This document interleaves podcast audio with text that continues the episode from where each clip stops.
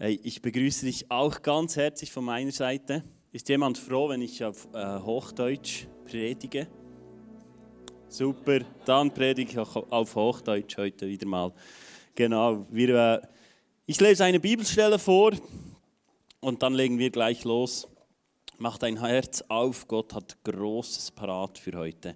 Ich lese vor aus Markus 1, äh, Markus 2, Verse 1 bis 12. Und nach etlichen, etlichen Tagen ging er wieder nach Kapernaum. Um als man hörte, dass er im Haus sei, da versammelte sich sogleich viele, so dass kein Platz mehr war, auch nicht draußen bei der Tür, und er verkündigte ihnen das Wort. Und etliche kamen zu ihm und brachten einen Gelähmten, der von vier Leuten getragen wurde. Alle sagen mal getragen. Und da sie wegen der Menge nicht zu ihm herankommen konnte, deckten sie dort, wo er war, das Dach ab. Und nachdem sie es aufgebrochen hatten, ließen sie die Liegematte herab, auf welchem der Gelähmte lag. Als aber Jesus ihren Glauben sah, sprach er zum Gelähmten, Sohn, deine Sünden sind dir vergeben. Es saßen aber dort etliche von den Schriftgelehrten, die dachten in ihrem Herzen, was redet dieser solche Lästerung? Wer kann Sünden vergeben, als nur Gott allein? Und sogleich erkannten Jesus in seinem Geist, dass sie so bei sich dachten und sprach zu ihnen, warum denkt ihr dies in euren Herzen? Was ist leichter zum Gelähmten zu sagen? Dir sind die Sünden vergeben oder zu sagen, steh auf und nimm deine Liegematte und geh umher. Damit ihr aber wisst, dass der Sohn des Menschen Vollmacht hat, auf Erden Sünden zu vergeben, sprach er zum Gelähmten, ich sage dir, steh auf und nimm deine Liegematte und geh heim. Und er stand sogleich auf, nahm seine Liegematte und ging vor allen Augen hinaus, so dass sie alle erstaunten, Gott priesen und sprachen, so etwas haben wir noch nie gesehen. Jesus, ich danke dir für dein Wort, dass es lebendig ist und dass dein Wort zu unseren Herzen hindurchdringt. Und ich spreche eine Offenheit in unsere Herzen hinein. Das Maß, wie wir unser Herz öffnen, ist das Maß, wie du in unserem Leben wirken kannst. Und ich spreche aus, dass wir frei sind, auf dein Wort zu hören. Ich danke dir, dass du die Worte gebrauchst, um Dinge in unserem Leben freizusetzen. Amen. Und wir hatten heute Morgen einen Eindruck, dass es Leute hier hat und du stehst wie vor einem Feuerlöscher, die Feuerlöscher, wo du die Scheibe aufklappen musst und dann den Knopf drücken oder einschlagen musst und dann den Knopf drücken. Und wir hatten den Eindruck, dass Leute hier sind, du bist da und du versuchst mit aller Kraft diese Scheibe einzuschlagen, um Dinge in deinem Leben zu verändern, um diesen Schalter umzulegen und zu sagen, hey, jetzt muss sich Dinge ändern. Und Gott spricht dir heute Morgen zu nicht du musst Dinge verändern, sondern du kannst es geschehen lassen. Wir haben das Bild gesehen, wie, wie Gott hinzukam, diese Scheibe wegräumte und den Schalter umlegte. Und das ist die Gnade Gottes in deinem und meinem Leben. Wir haben die Gunst, dass wir die Gnade Gottes annehmen können und dass er in unserem Leben Dinge verändern will. Und wir sind in dieser Serie den Send Revival, Sende Erweckung und wir wollen uns heute mit dem Thema beschäftigen. Erweckung, Gottes Geschenk an jeden Menschen. Und ich dachte mir, diese Geschichte passt so gut dazu. Erweckung ist Gottes Geschenk an jeden Menschen, an deinen Nachbar, an dich persönlich, an alle, die du je begegnen wirst, ist Jesus dafür gestorben. Und das ist eine gute Botschaft, das ist eine, mutigende, eine ermutigende Botschaft, auch für dich zu Hause, wenn du zu Hause zuschaust. Und ich habe fünf Punkte für dich herausgesucht und werden schauen, ob die Zeit reicht, um hindurchzukommen. Aber ich bin zuversichtlich. Und wir wollen gleich loslegen mit dem ersten Punkt, die Widerstände. Hey, es kann Widerstände geben, um das zu erleben in deinem Leben, was Gott mit dir vorhat. Es kann Widerstände geben. Und so lesen wir in Markus 2, Verse 3 und 5. Und etliche kamen zu ihm und brachten einen Gelähmten, der von vier Leuten getragen wurde.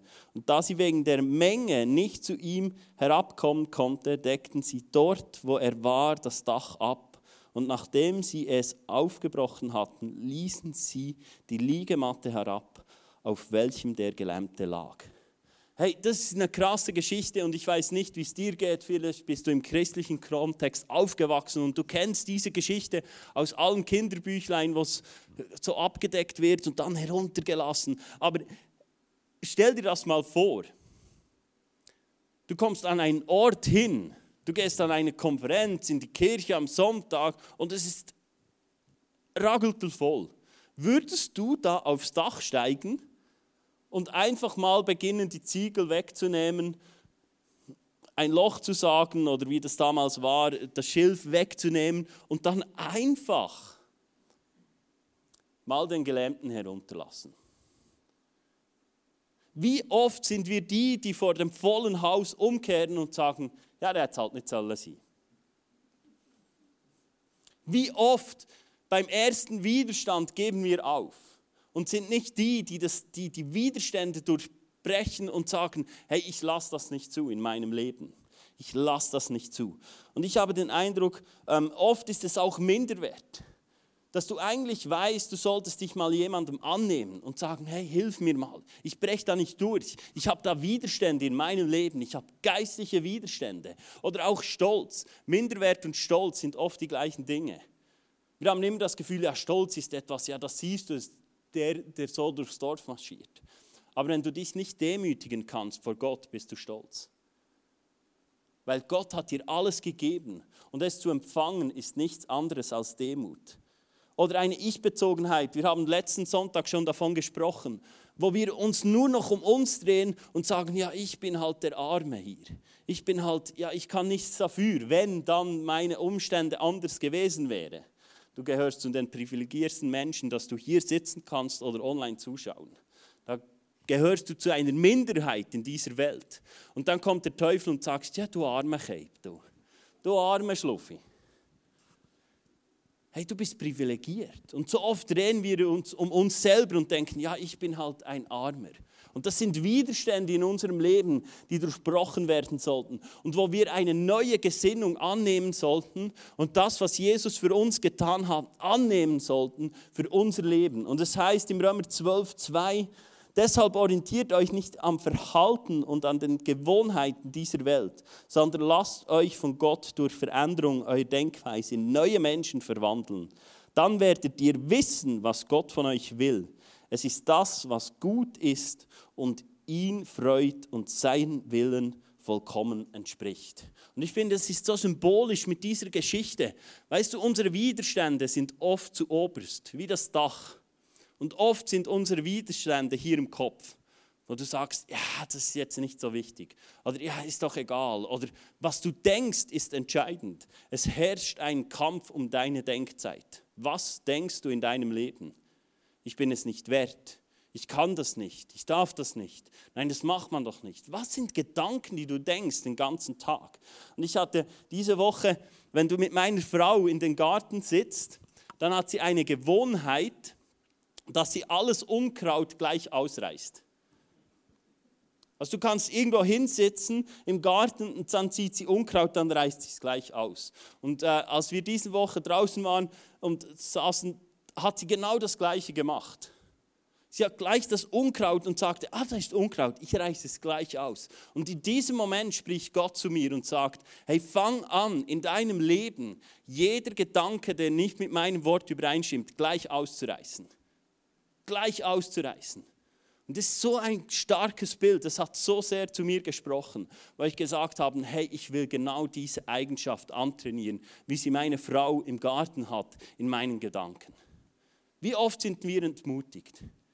Wie oft glauben wir, ja, Erweckung, ja, die nächste Generation dann vielleicht, oder dieser, oder dort, oder in Amerika, da, da ist Erweckung. Oder da, und wir reisen irgendwo hin, wir gehen an eine Konferenz. Aber hey, es fängt an, dass wir sagen, nein, mitten unter uns beginnt es. Mitten unter uns beginnt die Erweckung. Und wir reißen es gleich aus. Hey, wenn du mit Entmutigung kämpfst, reiß es sofort aus. Es ist nicht ein göttlicher Gedanke. Wenn du denkst, der hat ein Problem mit mir, reiß es gleich aus. Es, es lohnt sich nicht darüber nachzudenken. Es ist Unkraut in deinem Leben. Und wenn du Unkraut so lange wachsen lässt, dann hast du dann richtig viel Arbeit vor dir. Aber Gott wird dir auch dabei helfen. Aber lass uns Leute sein, die bewusst Widerstände gleich ausreißen. Und wenn du Hilfe brauchst, dann nimm dir jemand zur Seite und sag, hey, ich breche da nicht durch, ich komme da nicht weiter, ich brauche Hilfe. Bring Licht hinein. Das Wort von Gott sagt, wenn wir Sünde bekennen, es ist eine Zielverfehlung, dass du über dein Scheitern nachdenkst. Das ist Sünde. Und nicht Sünde, wo Gott sagt, uh, nicht gut, sondern du bist nicht berufen dazu zu scheitern. Du bist nicht designt dazu zu scheitern. In deiner Ehe, in deiner Erziehung, in deinem Job. Nirgends bist du berufen da, zu scheitern. Gott hat andere Eigenschaften in dich hineingelegt. Und wir sind in einer Zeit, wo wir glauben, es ist normal. Es ist normal, dass wir scheitern. Ja, wir werden manchmal scheitern, aber Gott wird uns wieder aufrichten. Aber es ist nicht eine Grundeigenschaft von, von dir, dass wenn du Dinge in Angriff nimmst und sie immer wieder misslingen, da stimmt etwas nicht in deinem Leben. Gott hat dich anders designt. Mein zweiter Punkt ist, für was hast du Glauben?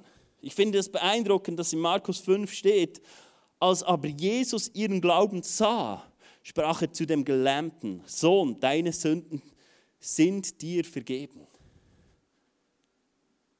Für was hast du Glauben? Für was hast du Glauben? Gott kann unseren Glauben sehen. Du siehst den Glauben im Gesicht der Leute. Wer kennt Marco Odermatt? Wenn du den anschaust, dann siehst du seinen Glauben, dass er heute gewinnen kann. Du siehst, das ist etwas, das, hat er, das ist entstanden. Für was hast du Glauben? Für was hast du Glauben? Für was glaubst du? Denkst du einfach so, ja, ein Tag nach dem anderen und dann irgendwann sind wir in der Ewigkeit und dann schweben wir auf Wolke 7 und dann ist das alles gut, jeder bekommt eine Harfe. Hey, wir sind berufen, hier Dinge zu verändern. Wir sind berufen, ein Leben im Sieg zu leben. Und ich möchte dir eine Geschichte erzählen. erzählen. Im 2013 habe ich das College in Bern gemacht.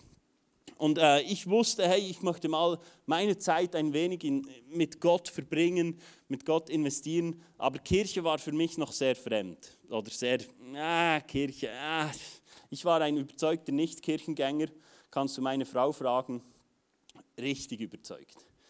Und ich habe dann aber trotzdem entschieden, das College zu machen. Dann hatten wir ein, so ein Start-Weekend mit äh, diversen Colleges, was es zu dieser Zeit gibt, von Bern, von Zürich, von München, kamen sie zusammen und dann hatten wir eine Startmessage. Und vor, vor dieser Zeit habe ich immer wieder in Gedanken, aber auch laut ausgesprochen, die Christen auf dem Bötteli, die schlafen.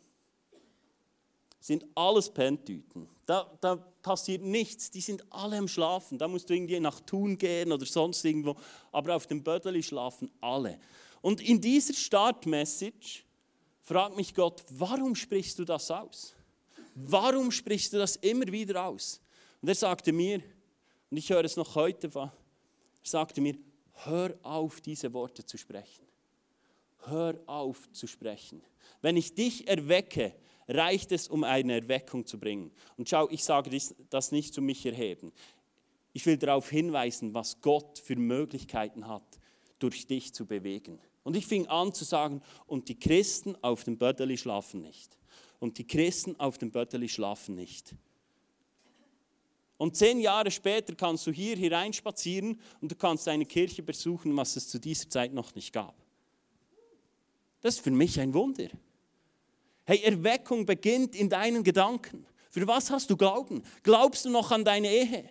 Glaubst du noch an deine Zukunft? Glaubst du noch an deine Berufung? So oft wird sie geraubt und wir sagen, ja, meine Berufung, ja, jetzt habe ich zu viele Fehler gemacht. Glaubst du, es gibt zu viele Fehler für das Kreuz? Glaubst du, es gibt zu viele Fehler in deinem Leben für Osten?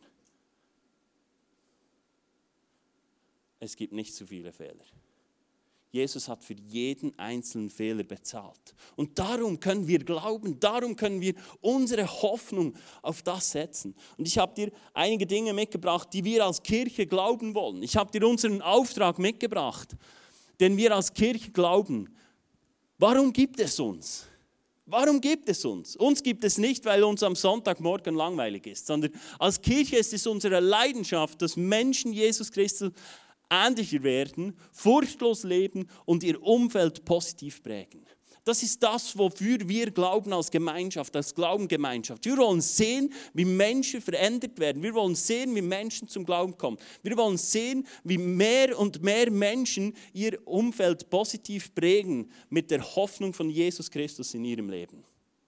Und wir haben definiert als ICF, wie wir das tun. Und das findest du auf dem One-Pager. Ich habe dir den mitgebracht. Da musst du jetzt nicht alles verstehen, aber das sind unsere Werte drauf. Wir haben Werte. Hey, wir gehen für Exzellenz. Wir wollen relevant sein. Wir wollen nicht Predigten machen, die irgendwo fernab sind. Oder wir haben eine Kultur, wir treffen uns im Großen am Sonntag hier, aber auch in Small Groups. Kirche ist nicht nur ein Event, den du am Sonntag besuchst, sondern auch unter der Woche. Wo hast du Gemeinschaft? Wo du Dinge vertiefen kannst, wo du am Dienstag, Mittwoch, Donnerstag, wann auch immer hingehen kannst und sagen, hey, ich habe Unkraut in meinem Leben. Ich brauche Hilfe, damit es ausgerissen wird. Ich brauche Ermutigung. Die Bibel spricht davon im Hebräer 10, dass wir einander ermutigen sollen, dran zu bleiben an dieser Hoffnung. Wo hast du einen Ort, wo du ermutigt wirst? Weiter glauben wir daran, es ist essentiell, dass du einen Input und einen Output hast. Dass wir mitarbeiten. Wir sind eine Kirche, die glaubt, Mitarbeit ist etwas Göttliches. Wir sind berufen dazu, unsere Talente ins Reich von Gott einzugeben. Und das Reich Gottes ist größer als unsere Kirche, das ist klar. Aber ich kann dir eines sagen, ich würde heute, wäre ich als Mensch nicht an diesem Punkt, wenn es ICF nicht gäbe. Ich wäre heute nicht an diesem Punkt. Was die Kirche in meinem Leben bewegt hat, ist grandios. Und ich bin Gott so dankbar, dass er mich berufen hat in eine Kirche hinein, wo ich wachsen kann. Es war nicht immer happy clappy. Das Leben ist kein Ponyhof. Aber es, es lohnt sich, wenn wir durchhalten, wenn wir aneinander wachsen. Jeder Konflikt, jede Herausforderung ist ein Entscheid, wo du entscheiden kannst. Entweder wird es ein Grabstein oder ein Meilenstein in deinem Leben. Und ich sehe zu viele Grabsteine im Christen, in der Christenwelt. Wo Leute davonlaufen und sagen, ja, das funktioniert nicht, ja, Kirche, ja, pff, äh, pff, äh, pff. Gut. Hey, das ist etwas, wofür wir glauben. Das ist das, wo wir sagen, hey, so wollen wir Kirche machen. Wir sind überzeugt von dem und ich lade dich ein, ein Teil von diesem Traum, von dieser Vision zu sein. Und nicht nur ein Beisitzer, sondern ein Teil davon, dass du sagst, ich will auch anfangen, das zu glauben. Und dass du deinen Teil hineingibst in das, was wir glauben. Und wir glauben auch, dass wir berufen sind als Kirche, Menschen in ein mündiges Christsein zu führen. Dass wir berufen sind als Kirche, dass Menschen im Glauben wachsen können. Dass es nicht nur darum geht, ein Ticken in den Himmel zu haben. Meine Leidenschaft ist es, zu sehen, wie Menschen Überwinder sind, wie Christen Überwinder sind, wie wir nicht nur in der Welt herumgespült werden wie ein Wind, wie ein Blatt im Wind, wie ein Wind im Blatt. Ihr wisst, was ich meine ich will sehen, dass wir überwinden können. Und wir haben uns entschieden als Leitungsteam, dass wir ab März werden wir in Jüngerschaft ganz bewusst investieren. Und werden ab dem März am ersten Sonntag keine klassische Celebration mehr haben, sondern wir werden einen Explore-Kurs machen, wo du dich anmelden sollst, um dabei zu sein. Und das ist das erste Tool, wo du sagen kannst, hey, ich investiere in Jüngerschaft, ich will im Glauben wachsen. Im Glauben wachsen wollen wir als Kirche nicht einfach mehr dem Zufall überlassen, sondern wir wollen Tools anwenden, die uns helfen.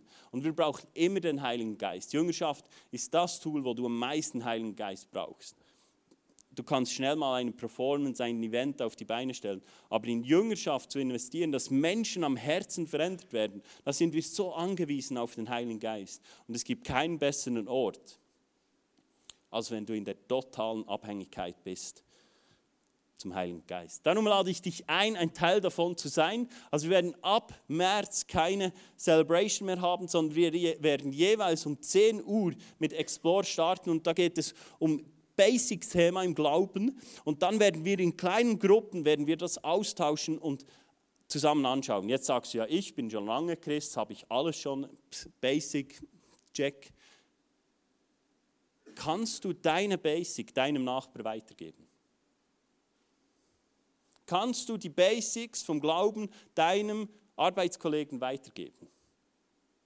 Und wenn nicht, ist es genau das Tool, wo du sagen kannst, ich will das erleben, damit ich es später meinem Freund, der zum Glauben kommt, weitergeben kann. Und darum ist es nicht nur, ja, habe ich nicht mehr nötig, sondern darum ist es ein Entscheid, dass wir als Kirche sagen und wir gehen alle all in und erleben das alle gemeinsam, damit wir wissen, wenn unsere Freunde zum Glauben kommen, wie wir mit ihnen Schritte gehen können. Es geht nicht nur um dich, verstehst du? Im Glauben bist nicht du auf dem Thron, sondern Jesus Christus. Und wir als Leitung glauben, es ist essentiell, dass wir in diesem Bereich Gas geben. Das ist Dinge für das, was wir glauben. Wenn du weitere Fragen hast, dann komm auf mich zu oder Edith, sie weiß auch Bescheid. Das nächste ist, du kannst Erweckung verpassen. Uh. Du kannst Erweckung verpassen.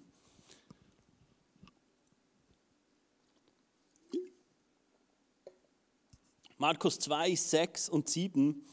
Es saß aber dort etliche von den Schriftgelehrten, die dachten in ihrem Herzen, was redet dieser solche Lästerung?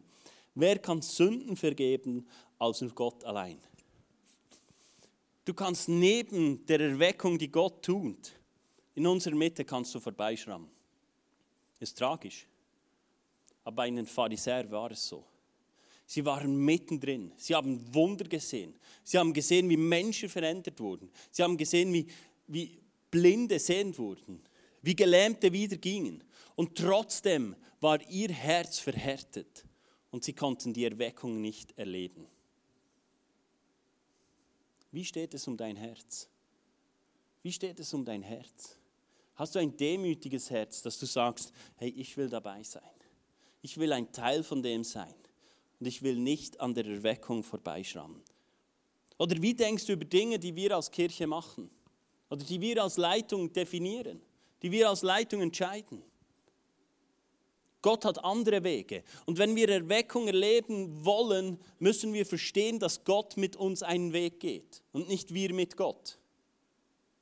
Gott ist nicht unser Chihuahua, sondern wir sind sein Leib und er ist das Haupt. Und das Haupt definiert, welche Wege wir gehen. Und dann kommen eventuell spezielle Dinge heraus. Aber dann wollen wir in Einheit als Kirche wollen wir vorangehen und wollen sagen, die Leitung hat es empfangen und wir wollen uns einklinken in das, was Gott tun will, weil wir der Leitung vertrauen.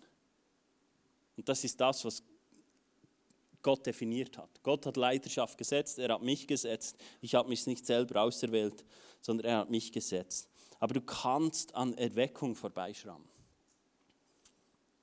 Das vierte ist, des anderen Wunder ist dein Lobpreis. Des anderen Wunder ist dein Lobpreis. Markus 2, 12, der erste Teil. Und er stand sogleich auf, nahm seine Liegematte und ging vor aller Augen hinaus, so dass sie alle erstaunt Gott priesen und sprachen hey, lass uns Leute sein, die Zeugnis geben von dem, was Gott in unserer Mitte tut.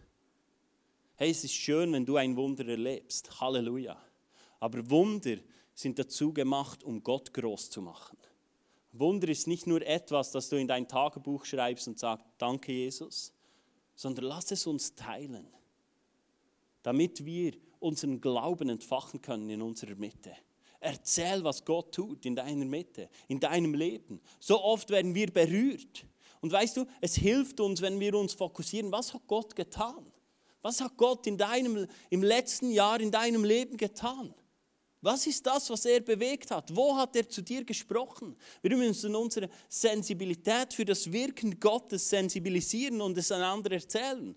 Weil wir sprechen so viel von Herausforderungen, von schlechten Dingen, von dem, von das, von ein, um jeden. Aber wie oft sprechen wir von den Wundern, die Gott tut in unserer Mitte?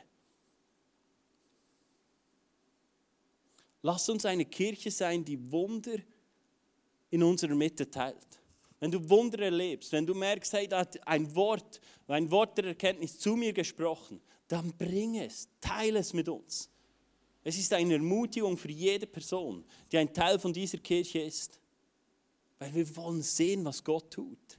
Erweckung hat damit zu tun, dass wir auch sehen, was Gott in unserer Mitte tut. Wir wollen es einander erzählen und wir wollen die Siege feiern und durch die Herausforderungen gemeinsam hindurchgehen. Und lass uns das groß machen. Und der fünfte Punkt ist, was wir erleben werden, haben wir noch nie gesehen.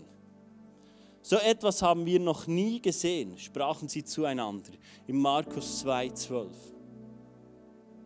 Ist das nicht gewaltig? Weißt du, manchmal lesen wir doch die Bibelgeschichte und sagen, oh wann?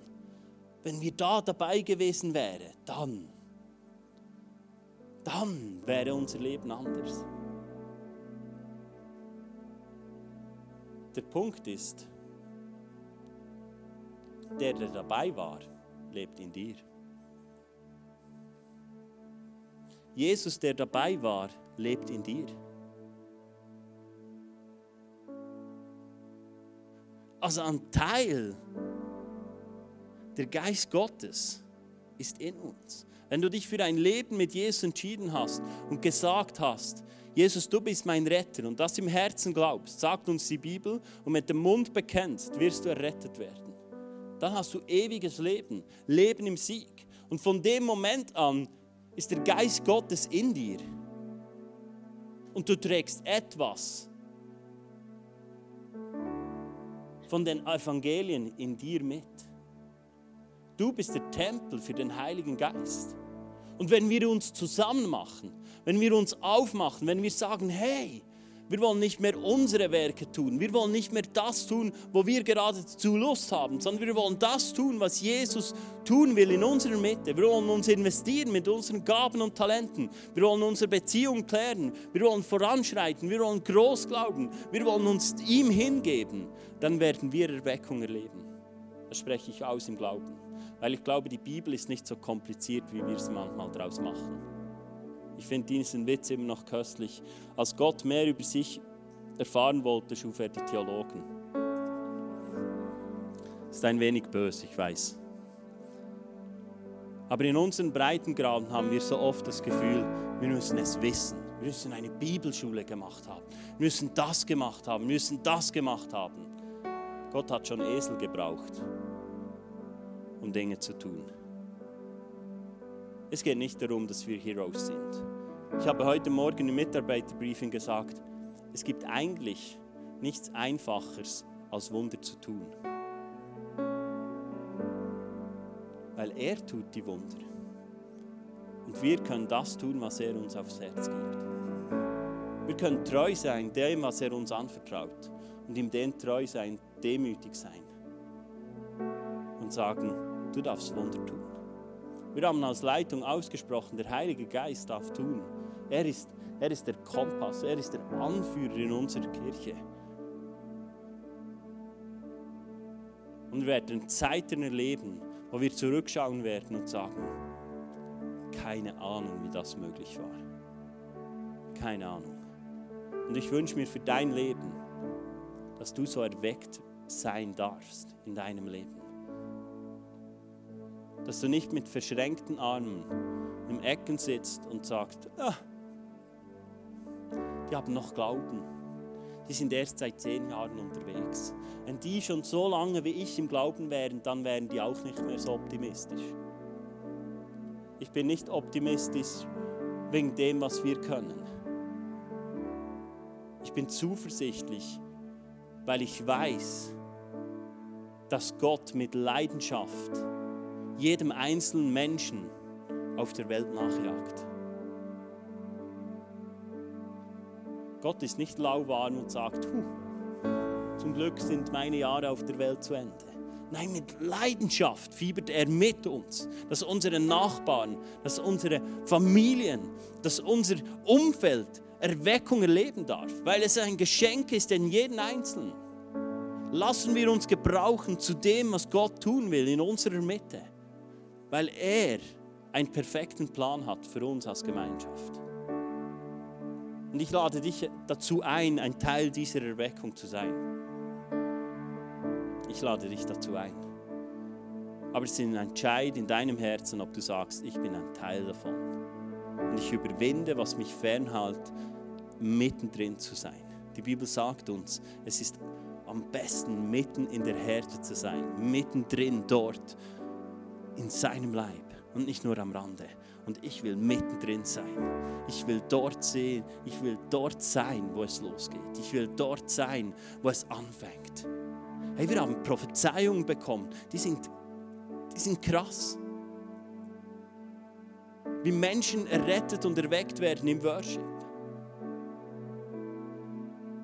Wie Menschen geheilt werden in unserer Mitte. Wie Menschen Veränderungen erleben dürfen. Und heute Morgen ist ein Morgen, wo Dinge bereit liegen, wo Dinge parat sind, um abgeholt zu werden. Weil Gott sie uns geben will, weil Gott sie uns schenken will. Weil schau, wenn du immer noch verbittert oder verletzt oder enttäuscht oder was du mitträgst, was du heute mitgebracht hast oder um was du zu Hause kämpfst, wenn dort nicht Erweckung passiert, es fängt bei dir an, es fängt bei dir und bei mir an, dass wir erweckt werden dürfen. Und wir hatten einige Eindrücke, die ich dir teilen will. Ihr dürft gerne aufstehen. Und wir wollen dann gleich beten.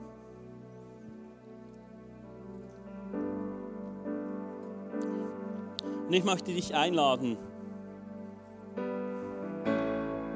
wenn du Impulse bekommst vom Heiligen Geist, dann teil sie.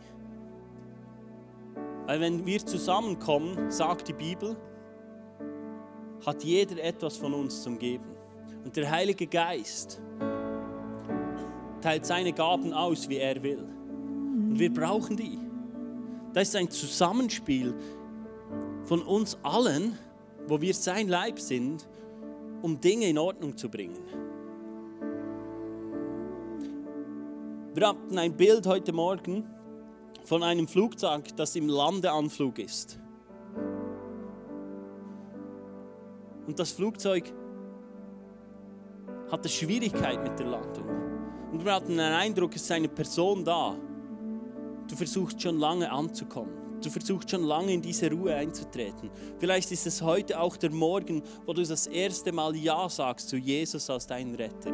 Und wir sahen, wie dieses Flugzeug landete und wie du einen, einen tiefen Frieden landen kannst und ankommen kannst.